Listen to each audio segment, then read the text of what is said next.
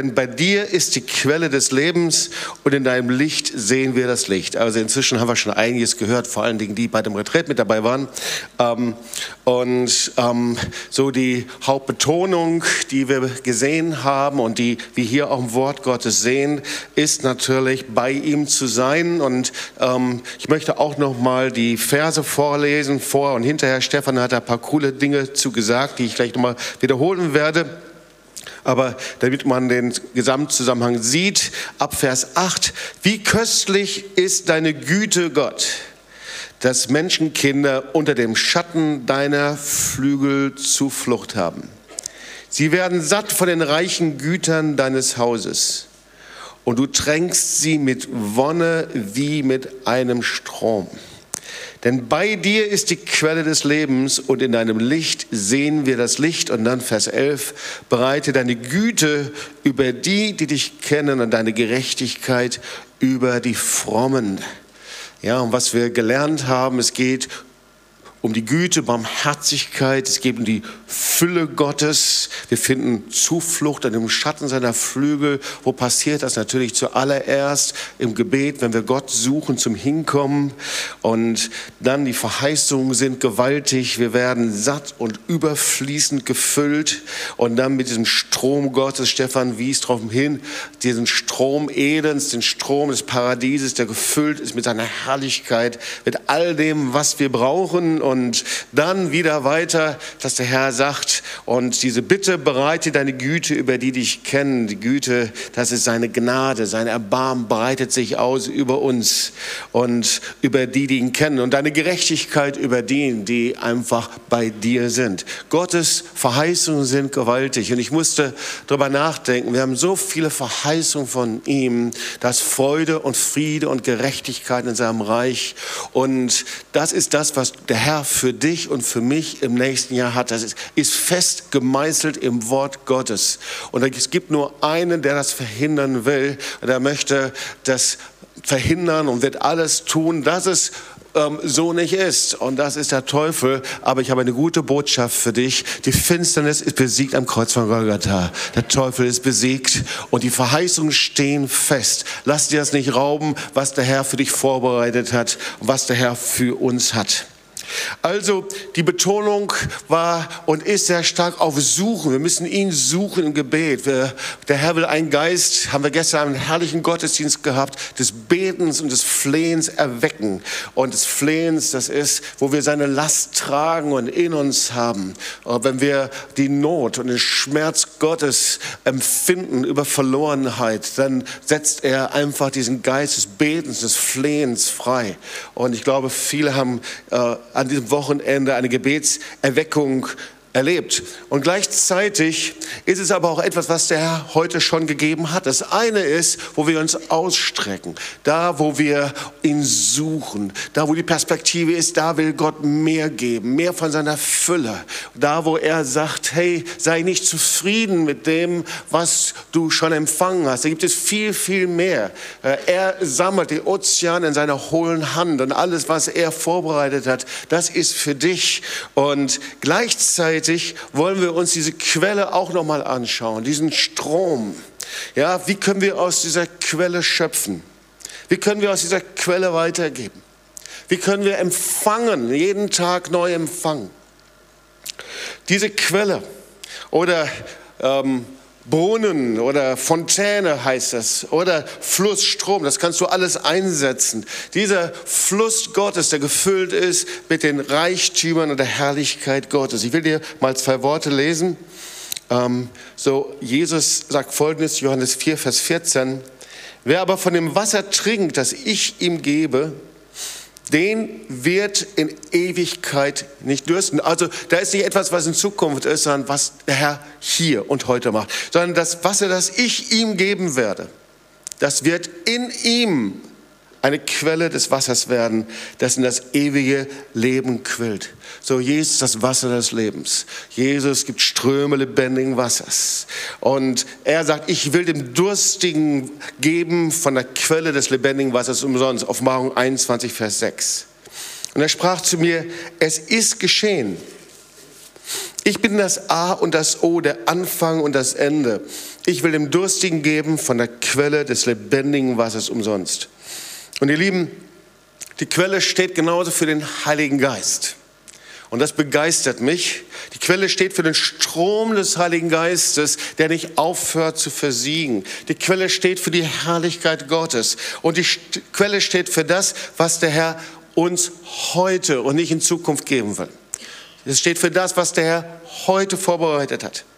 Ich habe einen sehr schönen Satz gelesen, und zwar da steht folgendes. Gott hat einen tausendjährigen Kalender, auf dem nur ein Tag markiert ist, und dieser Tag ist heute.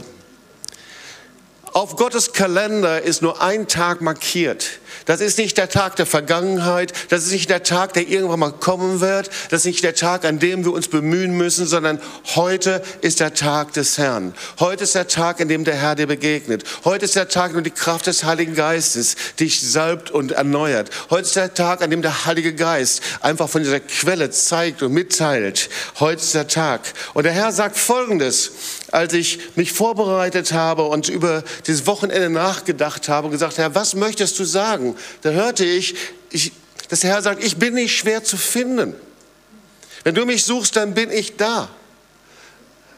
Du musst dich nicht anstrengen. Ja, du sollst alles tun, investieren, du sollst eine Zeit haben, aber der Herr sagt, ich bin nicht schwer zu finden, ich bin da.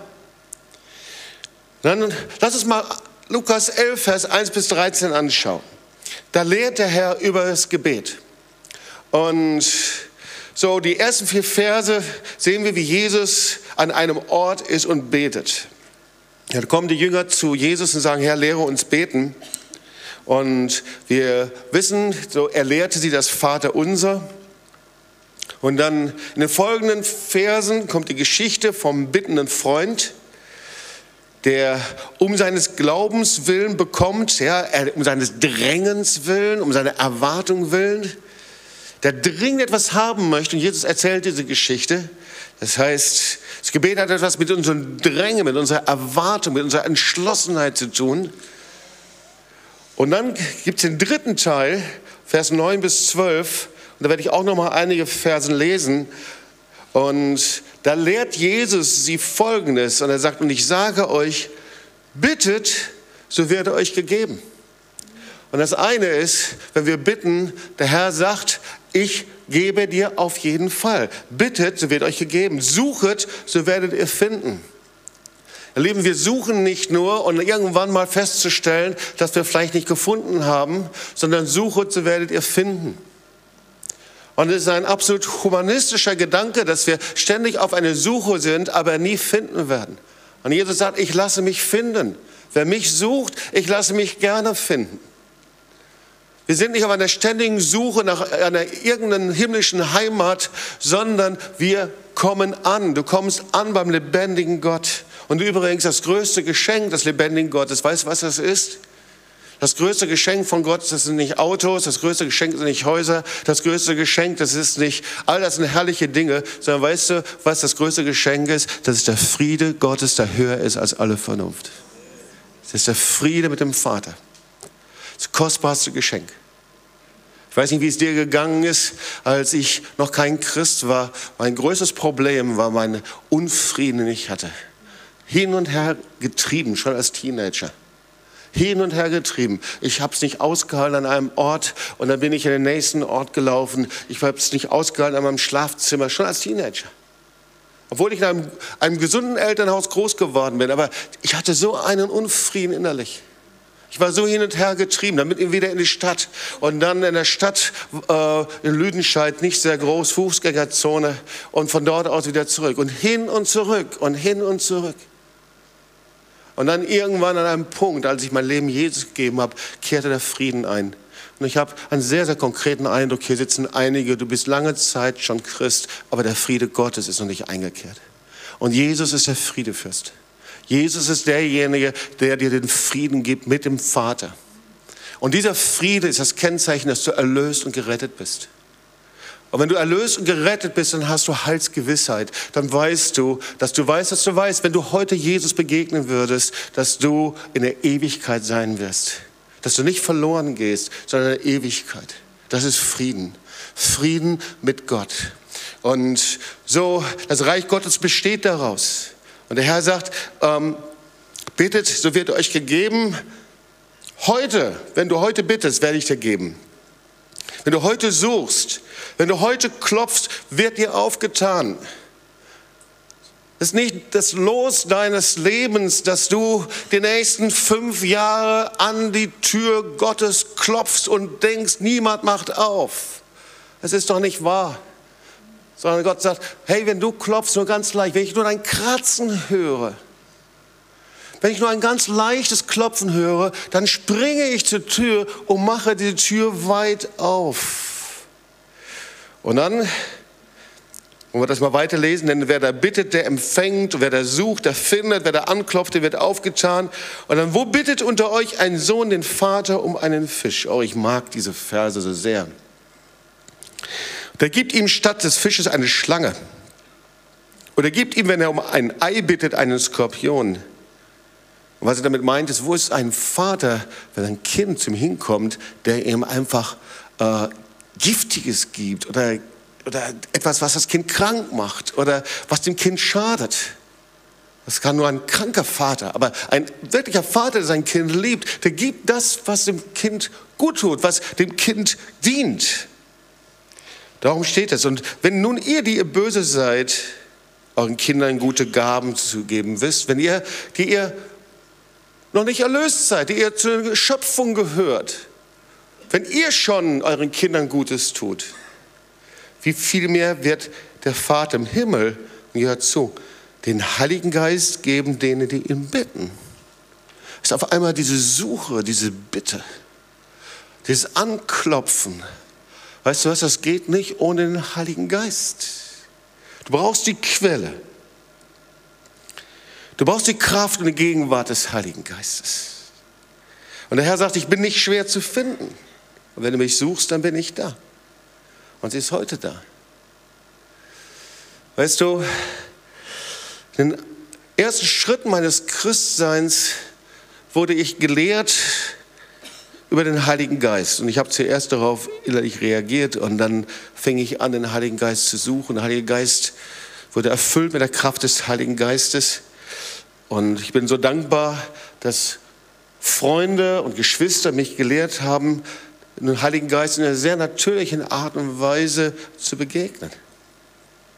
Aber sie haben gesagt, weißt du, wenn du willst, dass dein Gebet nicht leer ist, wenn du willst, dass dein Gebet nicht ohne Kraft ist, wenn du möchtest, dass dein Gebet gefüllt ist, dann brauchst du die Kraft und Salbung des Heiligen Geistes und suche ihn. Und das ist die Bitte, die er sofort erhört. Wir haben dann später viele Seminare gehabt. Und ich habe gesehen, wie Tausende und Zehntausende erfüllt worden sind mit der Kraft und Salbung des Heiligen Geistes. Und das war das Wort, das ich dir gerade vorgelesen habe. Das war das, was Menschen verändert haben. Viele standen vorne und haben gesagt, ich weiß nicht, wie ich den Heiligen Geist empfangen soll. Und dann haben wir über sie ausgebetet und haben gesagt, weißt du, wenn du den Vater bittest, dann wird er dir geben. Das ist nicht mal eine Frage der Theologie und der Prägung, sondern das ist einfach eine Frage, der Vater hat das Beste für dich. Und das sind Ströme lebendigen Wassers. Das ist der Heilige Geist. Er hat einen Namen und er ist eine Person. So, wollen wir ein anderes Bibelwort uns anschauen. Uh, Matthäus 28, und der Herr sagt, und ich bin bei euch alle Tage bis an der Weltende. Das ist die Aussendung der Jünger. Hey, das ist nicht irgendwann mal in der Zukunft. Und oft leben wir als Christen so, als ob wir wie vor einer Wurst, die an einem Bindfaden hängt, stehen und versuchen nach dieser Wurst zu schnappen und denken, dass immer zum richtigen Zeitpunkt Gott uns diese Wurst wegzieht. Wir leben oft so, dass wir denken, dass der Herr irgendwas noch verpasst hätte, uns zu geben. Und der Herr sagt, hey, schau mal links und rechts. Meine Verheißung ist folgendes, ich bin bei euch aller Tage bis an der Weltende. Und dann sagt Jesus weiter, wenn wir mal Johannes 14 schauen, ich habe euch nicht alleine und als Weisen zurückgelassen. Johannes 14, 16 bis 20. Und ich will den Vater bitten, und er wird euch einen anderen Tröster geben, der bei euch sei in Ewigkeit. Ich habe euch nicht als Weisen zurückgelassen. Ich bin auferstanden, ich bin gegangen, aber du bist nicht alleine. Ich habe einen Tröster, der Heilige Geist, dagelassen. Ein Stellvertreter. Und dann sagt er weiter, es ist noch eine kleine Zeit, Vers 19, dann sieht die Welt mich nicht mehr. Ihr aber seht mich, und jetzt denkt an unseren Psalm, ja, in deinem Licht sehe ich das Licht. Ihr aber seht mich, denn ich lebe und ihr sollt auch leben. Und an jedem Tag werdet ihr erkennen, dass ich in meinem Vater bin und ihr in mir und ich in euch. Das ist der Heilige Geist, der dich direkt zu Jesus bringt und du neue Augen bekommst, neuen Blick bekommst, wer der lebendige Gott ist, neue Augen bekommst für die geistliche Welt, für das, was er tut. So, das zweite Teil, also die, das war die Quelle, die Quelle, der Heilige Geist für heute. Und das Zweite, in deinem Licht sehen wir das Licht.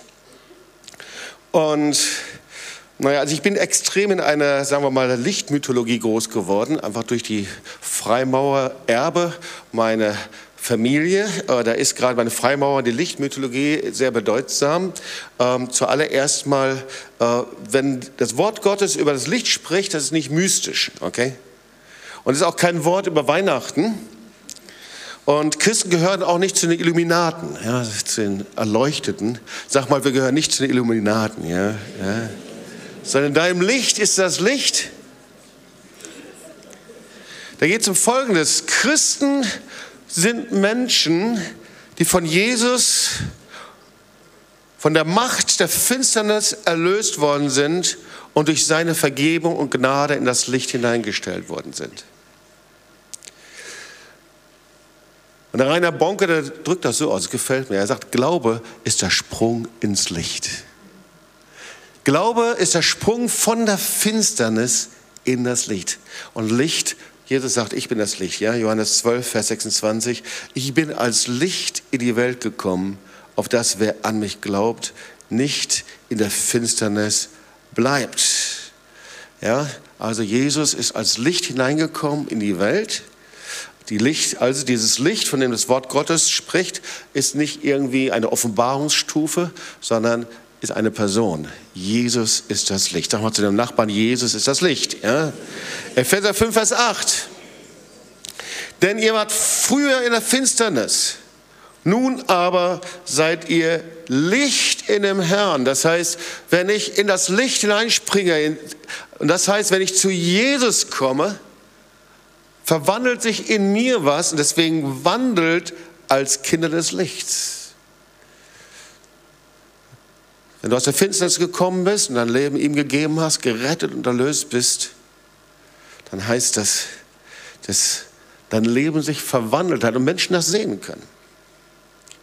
Und der himmlische Raum sieht dich als Licht, genauso wie Jesus Licht ist. Johannes 14, Vers 19. Es ist noch eine kleine Zeit, sagt Jesus, dann sieht die Welt mich nicht mehr. Ihr aber seht mich. Warum? Klar, weil wir jetzt Jesus gefunden haben. Wir sind Licht geworden. Denn ich lebe und ihr sollt auch leben. Okay, wir haben mal diese beiden Bereiche von dem Psalm auch übrigens vielleicht noch eine kleine Ergänzung. Äh, das Leben als Licht ist übrigens ähm, sehr, sehr konkret. 1. Johannes 2, Vers 9, es lohnt sich, das zu äh, studieren. Ähm, und äh, wir sind nicht einfach nur automatisch Lichter durch unseren Lebensstil natürlich. Ja? Das heißt, durch unser Gebet, durch unseren Stil, wie wir mit Menschen umgehen, wie wir miteinander umgehen. Ja? Und 1. Johannes 2, Vers 9, das steht, wer sagt, er sei im Licht, und hasst und eigentlich steht da und grollt und verachtet seinen Bruder, der ist noch in der Finsternis. Ja? Das heißt, Groll und Bitterkeit und Hass, ganz gleich, wie er motiviert ist, versetzt uns wieder zurück in Finsternis. Also ganz klares, eindeutiges Wort. Und umgekehrt, 1. Johannes 2, Vers 10, wer seinen Bruder liebt, also Bruder, da geht es natürlich immer um Geschwister in der Gemeinde, ist klar, der bleibt im Licht und durch ihn kommt niemand zu Fall. Das ist so interessant, oder? Das heißt, auch durch äh, Christen können andere Christen zu Fall kommen. Ja? Aber die Liebe zum Bruder, zur Schwester, die Hingabe, aufgrund der Versöhnung, der Vergebung und Gnade Jesu, ähm, bringt eine Stabilität in der Gemeinde und äh, da, wo ich Bitterkeit und Hass und Groll lebe oder Verachtung, ähm, versetzt es mich in Finsternis. Also einfach ein sehr eindeutiger Hinweis. Also Leben im Licht ist eine Herausforderung. Das eine eben in den Schatten der Flügel zu sein, Gottes Herrlichkeit, ihn zu suchen, hinterm Herz zu gehen, aber genauso meinen Lebensstil zu verändern. Gut, aber all das ist noch nicht genug, weil irgendwie meine Erfahrung so in den letzten 30 Jahren im Gebet, ich gedacht, ja Herr, das, ich habe herrliche Zeit mit dir gehabt herrliche Zeiten, wo ich dir begegnet bin. 40 Jahre eigentlich schon.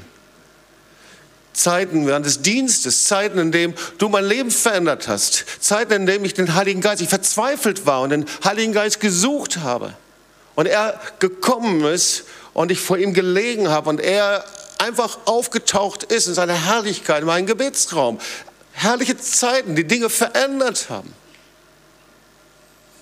Aber wäre das alles nur in meinem Gebetsraum geblieben, es hätte sich nichts verändert.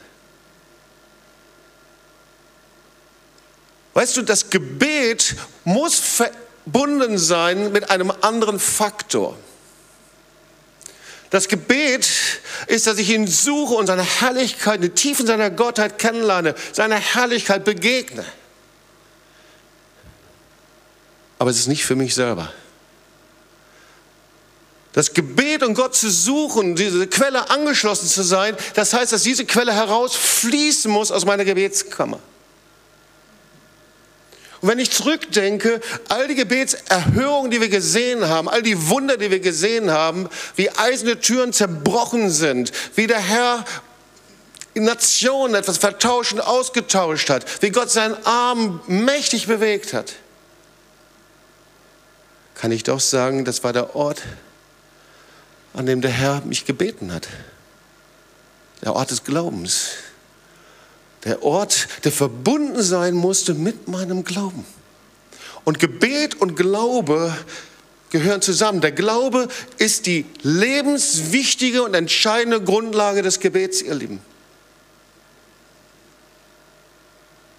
Der Glaube ist die Kraft des Gebetes. Der Glaube ist die Stromleitung und das Gebet schaltet den Strom Gottes ein. Hebräer 11, Vers 6, aber ohne Glaube ist unmöglich, Gott zu gefallen. Wir kennen das Wort, gell? Denn wer zu Gott kommen will, der muss glauben, der muss überzeugt sein, der muss vertrauen, der muss erwarten etwas. Und zwar was? Dass er ist und dass er denen, die ihn eifrig suchen, von ganzem Herzen suchen, was? Ihren Lohn gibt, ihr Entlohner, eine Belohnung gibt. Glaube und Gebet, Glaube und Gott suchen. Der Glaube ist die Stromleitung. Und das Gebet schaltet das ein, was der Herr vorbereitet hat. Und gleichzeitig ist es doch so, dass wir so oft zu tun haben mit Bergen von Unglauben, mit Bergen von Erwartungslosigkeit, mit Bergen, die wir irgendwie aufbauen. Und diese Berge, die werden nicht im Gebet aufgebaut, die werden nicht durch Glauben aufgebaut, sondern Berge von Erwartungslosigkeit werden aufgebaut von Unglauben. Ein schöner Satz für dich. Der Unglaube baut Berge von Erwartungslosigkeit auf. Das Gebet des Glaubens vermag die Berge zu entfernen. Der Unglaube baut Berge von Erwartungslosigkeit auf. Das Gebet des Glaubens vermag die Berge zu entfernen. Ohne Glaube ist es unmöglich, zu Gott zu kommen und es ihm gefällt. Und deswegen, der Teufel weiß das ganz genau, was für eine Kraft, was für eine Power, eine Salbung hinter der Macht des Gebetes ist. Und deswegen versucht er mit allen Mitteln dich vom Gebet abzuhalten, weil er weiß, dass er nur durch das Gebet von Vollmacht aufgehalten werden kann.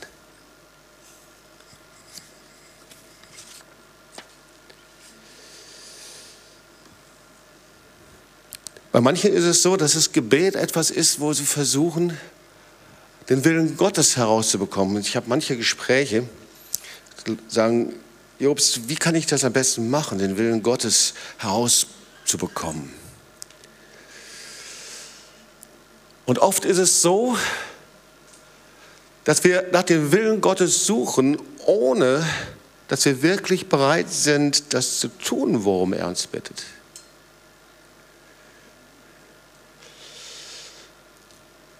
Und es wird überhaupt nichts bringen, wenn du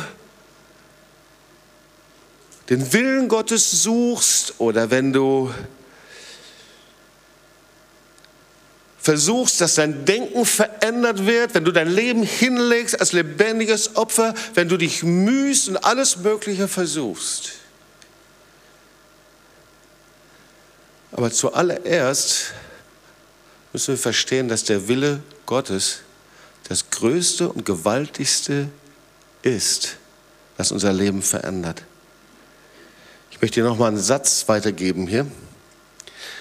Alles, was Gott tut, beginnt immer damit, dass du feststellst, dass Gottes Wille das Größte in deinem Leben ist, und zwar mehr als jeder Erfolg.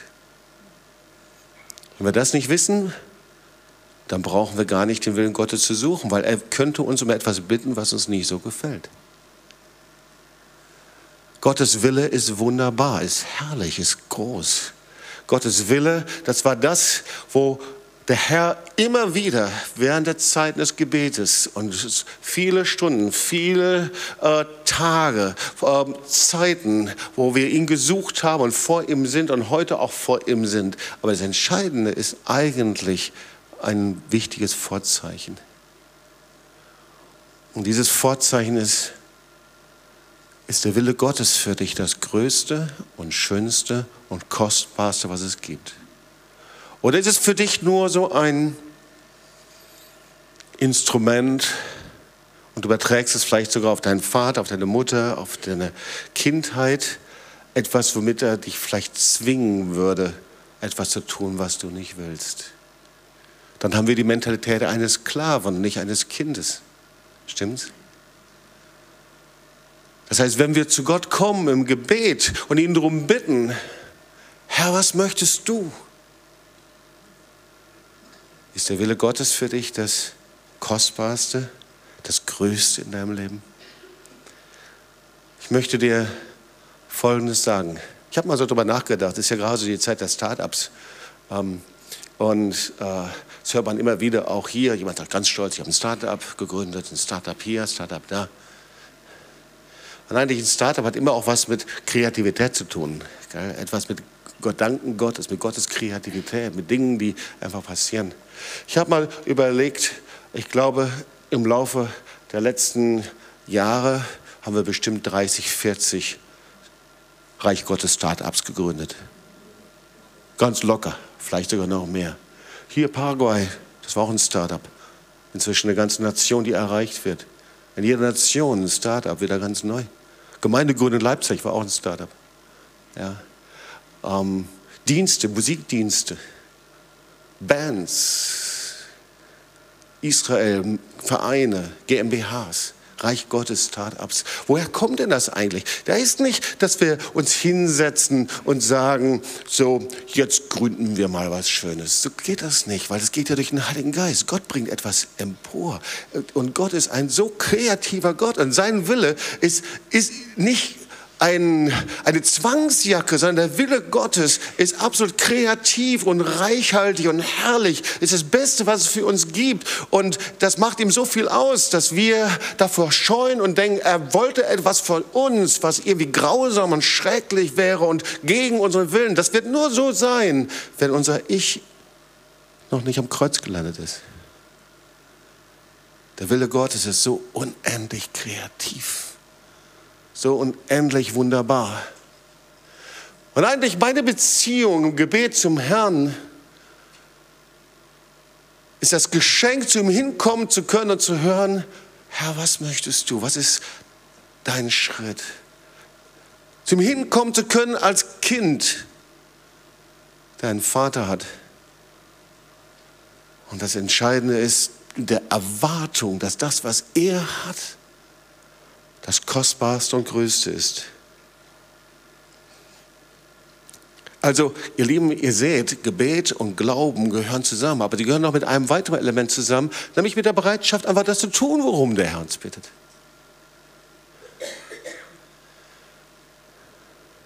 Weil der, der Glaube verbindet sich immer mit dem, was wir für den Herrn tun. Wir warten auf ihn. Ja, es gibt Zeiten der Ruhe, der Abgeschiedenheit. Es gibt Zeiten, an denen wir nur auf ihn warten. Aber dann gibt es Zeit, dass daraus die Ströme lebendigen Wassers herausfließen.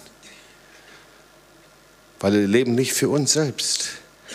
Hebräer 11, Vers 1, es ist aber der Glaube eine feste Zuversicht. Wissen, das ist die Definition des Glaubens. Es ist eine Eigentumsurkunde. Es ist etwas, was der Herr in meinem Geist ausstellt. Und zwar eine Eigentumsurkunde dessen, was man erhofft, was man erwartet. Und irgendwie hat das mit Erwartung zu tun, ihr Lieben.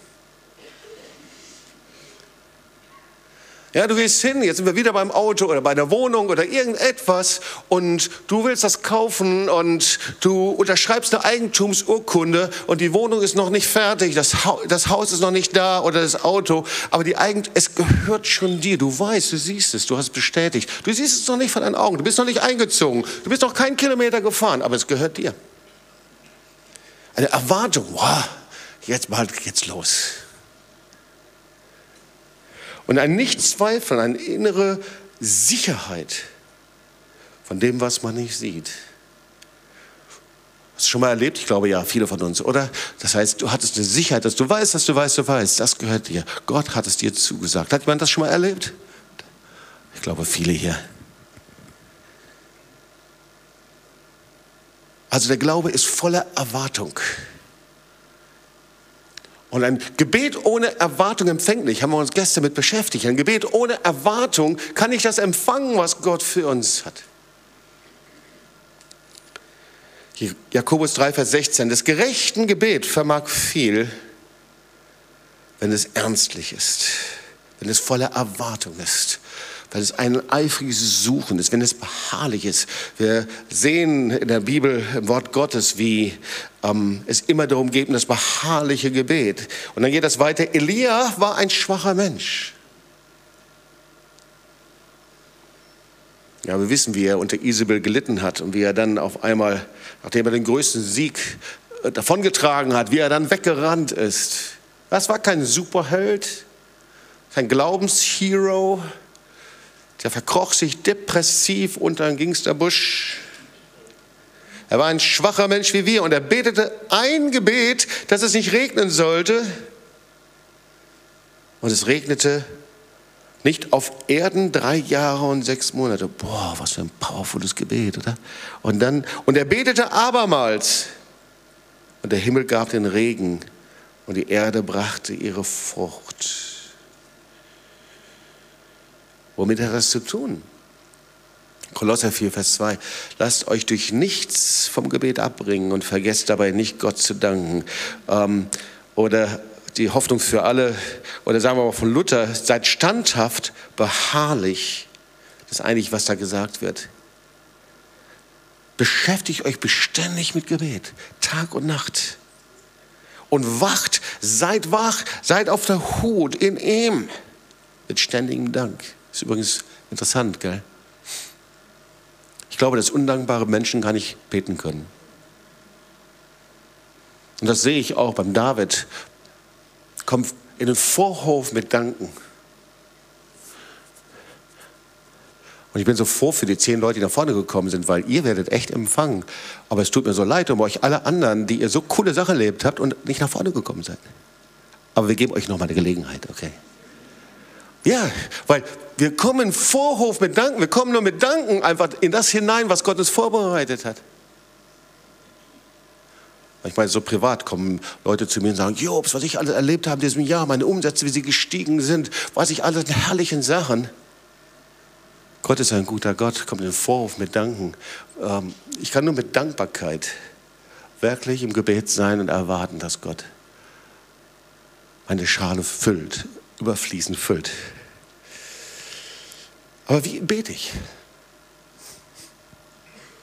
So, wir wissen ja, dass die Jünger das Gebet bei Jesus lernten.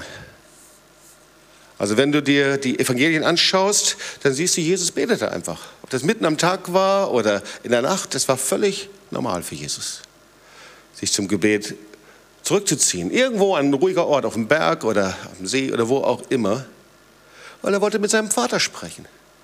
Und du kannst nachlesen, er tat nichts, was er nicht von seinem Vater hörte. Kindlicher Gehorsam. Er tat nichts, weil das war das Beste für ihn. Er liebte seinen Vater, völlig eins mit ihm. Und das haben die Jünger auch von ihrem Meister gelernt, natürlich. Sie haben das gesehen und sie haben gesehen, überall wo er war, da hat er gebetet. Und deswegen kamen sie zu ihm hin und haben gesagt, Herr, lehre uns beten. Und das war die Kraft Jesu. Auch Jesus brauchte Gebet. Das war das Geheimnis seines Dienstes. Und das ist die Grundlage, dass der Herr seinen Arm bewegt. Das ist die Grundlage der Veränderung. Möchtest du Veränderung in deinem Leben, fang an zu beten. Möchtest du Veränderung und Durchbrüche, fang an zu beten. Möchtest du einfach sehen, wie Gott dein Leben gebraucht, suche ihn und verändere deine Gebetszeiten. Wenn du dir Erweckungsmänner und Frauen anschaust, dann siehst du, wie sie mit Gebet einfach eine unbeschreibliche Frucht hervorgebracht haben. Ohne Gebet geht nichts. Und wie gesagt, alles, was entstanden ist, ist aus Gebet entstanden. Die Dienste in Lateinamerika, in Weißrussland, aus Gebet heraus ganzen, die ganze Dienste in anderen Nationen. Inzwischen sind wir in zehn Nationen. Haben angefangen mit dem Gebet. Zwei Wochen haben wir uns mindestens zurückgezogen. Vormittags, nachmittags, abends gebetet. Nichts anderes gemacht. Nur in der Gegenwart des Heiligen Geistes. Nur gebetet, auf Gott gewartet. In Lateinamerika sind wir nach Buenos Aires und waren, ich glaube, zehn Tage, wie lange waren wir da? Und haben nichts anderes gemacht. Morgens, mittags, abends den Heiligen Geist gesucht, gewartet und gebetet. Daraus sind die Dinge entstanden. In Israel der Dienst nichts anderes. Wir sind als Leiter hingegangen und haben eine Wohnung gemietet dort an einem Ort und haben nichts anderes getan als 24 Stunden. Ich glaube 10 Tage, 14 Tage lang, 24 Stunden Tag und Nacht gebetet und Gott gesucht. All das, was der Herr tut, basiert auf, auf der Hingabe von Gemeindegliedern, die im 24-Stunden-Gebet sind, Tag und Nacht. Sie sind alle Zeit zusammen, Tag und Nacht dort im Gebet, seit beinahe 20 Jahren. Aber es ist noch nicht genug.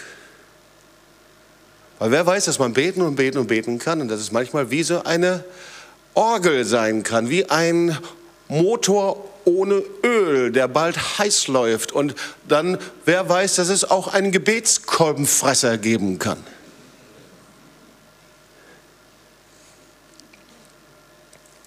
Also was kann man ändern?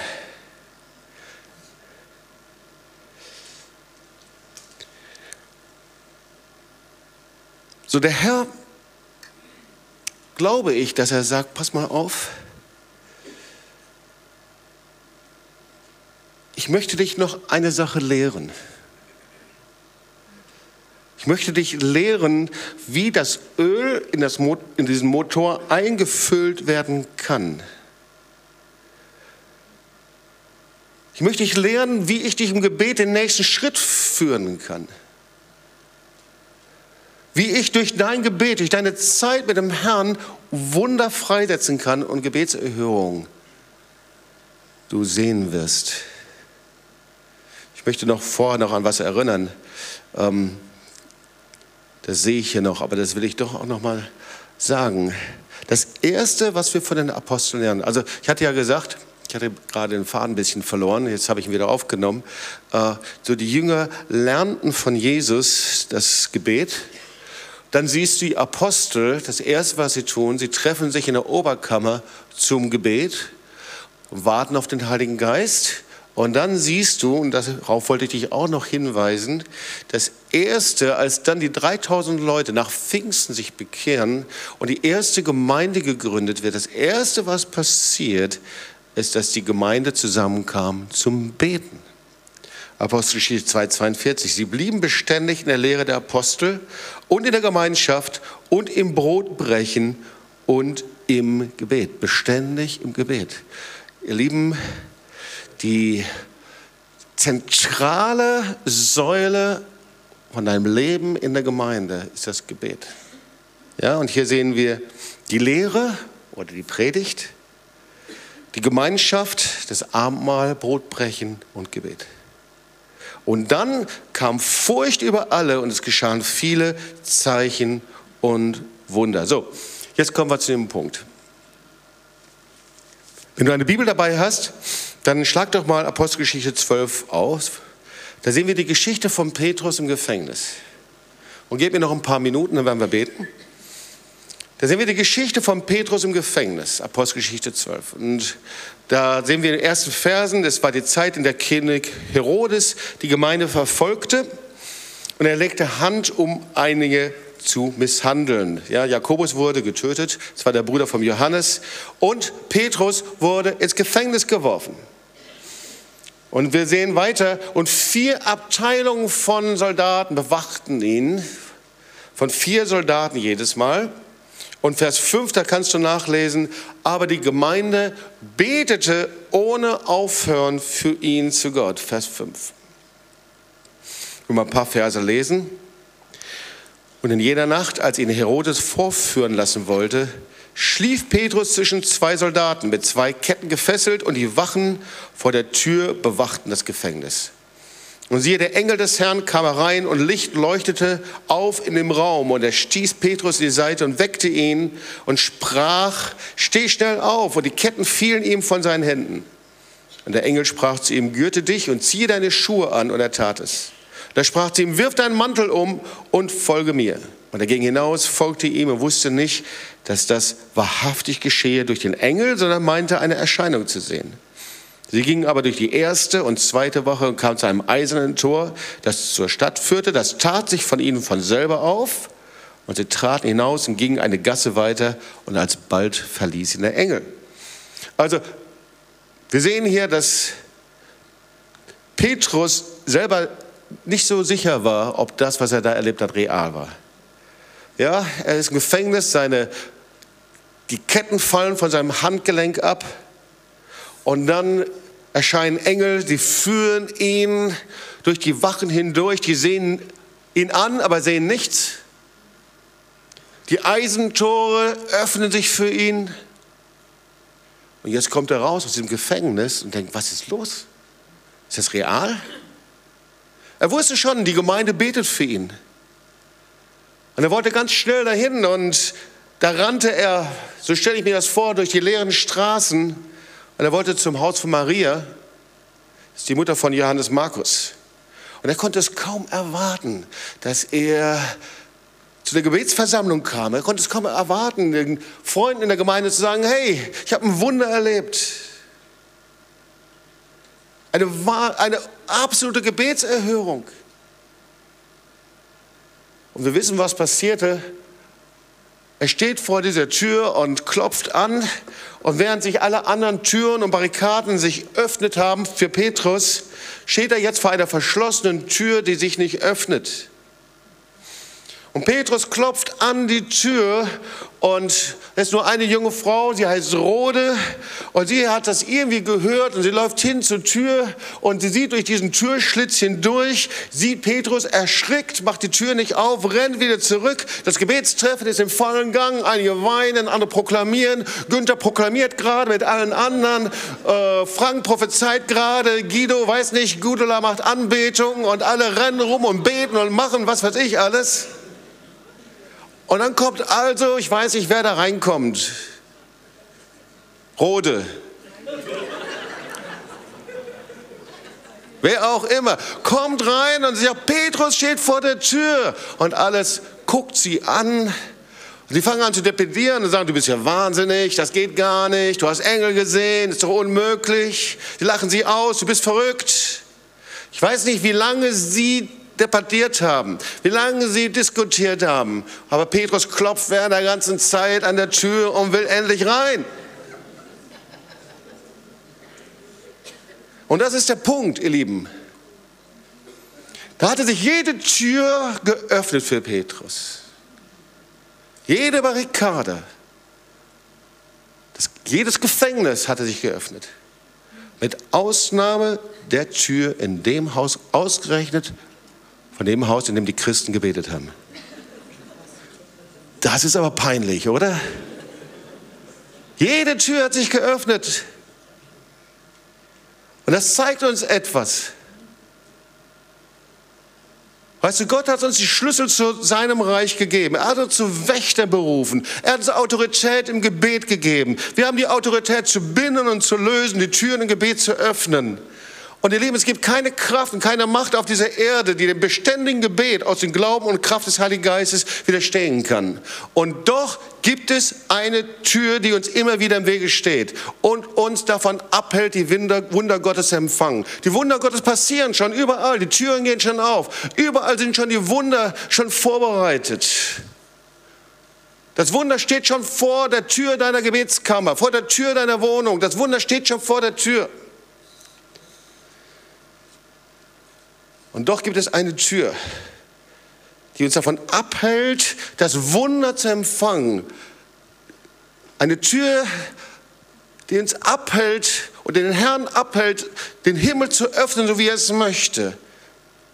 Eine Tür, die uns hindert, die Gebetserhörung zu empfangen. Und das ist die Tür des Unglaubens. Weil die Gemeinde hatte einfach ein Problem. Sie haben gebetet, aber sie waren voller Unglauben. Sie hatten keine Erwartung. Keinerlei Erwartung. Und so ist das. So oft haben wir die Antworten für unser Gebet direkt vor unserer Haustür. Und wir haben sie verpasst, weil wir nicht geglaubt haben, dass Gott unsere Bitte wirklich erhört. Und Gott uns wirklich antwortet. Und irgendwie war das wohl so, die haben nicht geglaubt, dass der Petrus frei wird aus der Gefangenschaft. Ich frage mich, warum haben sie eigentlich gebetet? Ich weiß nicht, ich hatte eine Gebetszeit, so also kurz vor dem March of the Nations, da stand schon so einiges auf dem Spiel. Wenn du überlegst, 6000 Leute in Jerusalem, mehrere tausend aus den Nationen sind angereist, Konferenz, dann natürlich auch die ganze finanzielle Verantwortung. Und dann wie so ein, ein drohendes, weiß gar nicht, ja, etwas drohendes, die Botschaftsverlegung, worüber wir uns ja alle gefreut haben und was ja ein Wunder war.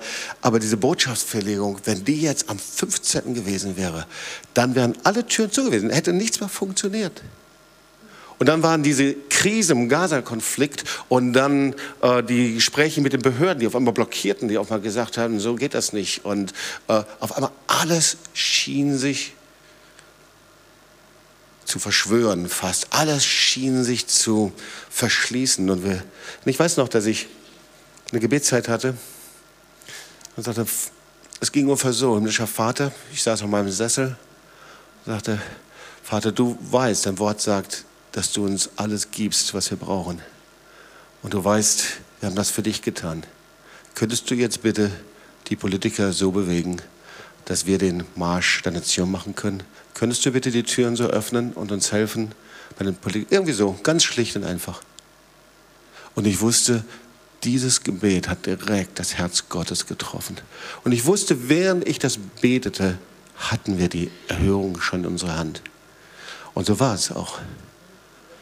Wir haben einen mächtigen Gott, ob er, ob er Herzen lenkt wie Wasserbecher, ob er unsere kleinen oder großen Gebetserhörungen, die in unseren Augen immer gleich und in Gottes Augen immer gleich groß sind. Aber es trifft das Herz des Vaters, wenn wir mit Erwartung beten. Und irgendwie war das wohl hier nicht so. Etwas andere Geschichte noch und dann kommen wir zum Gebet. Matthäus 9, Vers 25, da geht es um die Tochter des Jairus. Ihr wisst, dass die gestorben war und das Evangelium berichtet davon, dass Jesus gerufen war, für die Tochter zu beten. Und da waren die ganzen Skeptiker und Ungläubigen, die standen alle ringsherum und die waren am Lamentieren. Und das Erste, was Jesus machte, war, er trieb einfach diesen Geist des Unglaubens heraus. Er trieb sie heraus. Er sagte einfach, geht heraus. Er trieb diesen Unglauben heraus. Und was passierte? Er sprach nur ein Wort und das Mädchen stand auf. Und das Wunder geschah. Irgendwie, ihr Lieben, wir müssen diesen Unglauben loswerden. Und dieser Unglaube hat was mit Erwartungslosigkeit zu tun. Und dieser Unglaube ist nicht irgendwie so eine mystische Gewalt, der ich ausgeliefert bin. Das denken wir immer und das redet uns der Teufel ein. Nein. Unglaube ist real und kämpft gegen Glaube und ist Sünde und Gott kann damit gar nichts anfangen und mit diesem Unglauben haben wir keine Erwartung. Das Kennzeichen von Glauben ist Erwartung. Und wenn du das mal erleben möchtest, dann nehme ich dich gerne mal mit nach Lateinamerika.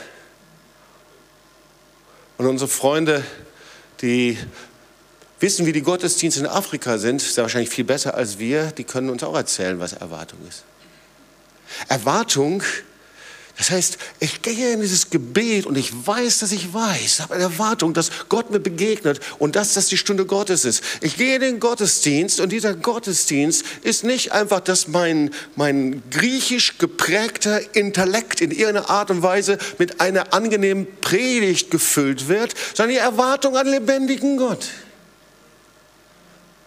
Oh, als ich mich bekehrte, ich weiß noch, meine ersten Gottesdienste, der Heilige Geist sich bewegte, mein Herz schlug jedes Mal, weil ich wusste, ich in Erwartung, ich will Gott begegnen.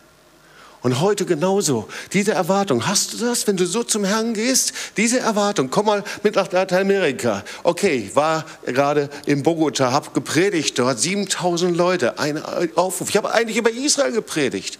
Und dann kam noch die Pastorin und sagte, Jobst, da ist so eine Not. Der Herr möchte mit den Ehen heilen. Könntest du einen Aufruf machen? Ich habe gesagt, okay, mache ich. Mach einen Aufruf. Ich glaube, 2000 Leute kamen allein nach vorne. Riesen, rannten nach vorne. Erwartung ist die Einstellung, dass ich das Wunder ergreifen will. Erwartung setzt die Atmosphäre des Himmels frei. Erwartung, das ist die Einstellung, dass ich übernatürlich etwas ergreifen werde. Und da, wo der Herr eine Erwartung sieht, diesen Glauben sieht, da öffnet er den Himmel und kommt mit seiner Herrlichkeit. Weißt du, wenn der Herr dieses Verlangen sieht, dann ist er wie von einem Magnet angezogen. Und dieses Verlangen zur Quelle zu kommen, diese Erwartung, in das Licht aus der Finsternis hineinzuspringen, ihn zu sehen, wie er ist. Weißt du, wenn er dieses Gebet sieht, wenn Menschen verzweifelt sind, hungrig sind nach Gott, dann kommt er mit seiner Kraft und Herrlichkeit in einer einzigartigen Weise. Dieses Gebet, das zieht Gottes Herrlichkeit an. Eine unserer ersten Aktionen, das war die Gebetsexpedition im Jahr 93, 1993, stimmt das? Ja, schon oft davon gesprochen, vielleicht weil es unsere erste Aktion war und der erste Gebetswanderung verbinden nach Moskau, 2000 Kilometer, war spektakulär, muss man wirklich sagen. Ja, es sind sechs Gemeinden entstanden, Hunderte sich bekehrt, vielleicht sogar Tausend, ich weiß nicht genau. In einer Zeit einfach durchgelaufen, Polen und Weißrussland, erste Versöhnungsgottesdienste, Zeiten von Versöhnung gehabt. Man kann sich das kaum vorstellen, in der damaligen Zeit sogar eine Genehmigung im Roten Platz Veranstaltungen durchzuführen und sogar äh, damals in Kreml wäre möglich gewesen, Evangelisation durchzuführen. Da kam aber dummerweise eine Revolution dazwischen. ja, ähm, also eigentlich eine, eine ganz spektakuläre Aktion. Wir kamen zurück, aber irgendwie, ich war echt zutiefst frustriert.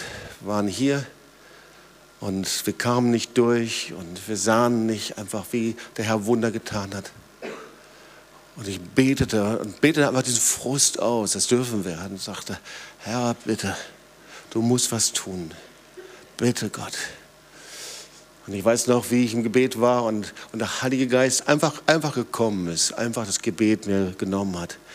Und die Kraft des Heiligen Geistes kam auf mich. Ich lag auf dem Boden, fiel auf dem Boden.